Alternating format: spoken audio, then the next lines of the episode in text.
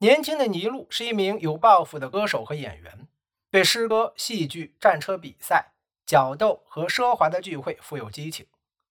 塞涅卡或许希望他的戏剧能俘获这名年轻人的想象，从而补充他的道德教育。但我们只想知道，一个像尼禄这样喜爱艺术的年轻人，能从塞涅卡那样血淋淋的戏剧中找到什么样的道德？的确，他的暴君总是遭到不幸。正如人们阅读塞涅卡的道德论文时可以看到的，怒火的释放将带来不幸。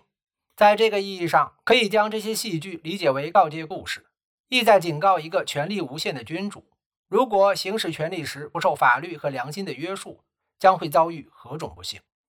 但在像提厄斯特斯这样的悲剧中，不太热心的，有时还前后不一致的说教，与戏剧中令人震惊的残忍行为之间。存在着一种奇怪的不平衡。国王向他憎恶的弟弟提厄斯特斯复仇，把他自己孩子的器官和内脏喂给他吃，表现出了极端的或者说娱乐性的邪恶。克劳迪乌斯统治一开始很温和，后来演变成与卡利古拉或之前的提比略同样可怕的恐怖统治。他把有嫌疑的敌人关在密室中审讯或直接杀害。与此同时，阿格里皮娜让克劳迪乌斯把多米提乌斯收养为自己的儿子，然后又说服克劳迪乌斯把他与麦瑟琳娜生的女儿奥克塔维亚许配给多米提乌斯。婚礼在公元五十二年或五十三年举行，使多米提乌斯而非布里塔尼古斯更有权利成为克劳迪乌斯的皇位继承人。这些年来，作为罗马最著名的诗歌和散文作家，塞涅卡享有盛誉。他指导读者寻求智慧和获得安宁的道德论文集被广泛的传播和阅读。他创作的悲剧也众所周知。一位现代历史学家评价说：“最终，罗马有了一位堪与希腊思想家相媲美的思想家。”有时候，为了缓解罗马人的自卑情结，塞涅卡会不经意地说出一句贬低他人的话，指出希腊人也不完美，甚至有些幼稚。声称自己的思想独立于他这一学派的创始人，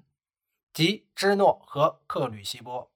公元五十四年十月，有人偷偷的在克劳迪乌斯身边放了一些毒蘑菇，有传闻说是阿格里皮娜所为。他不失时机的让十七岁的尼禄迅速当上了新皇帝，意在让人们为恐怖统治一告结束而感到安慰，同时为人们提供一个新希望。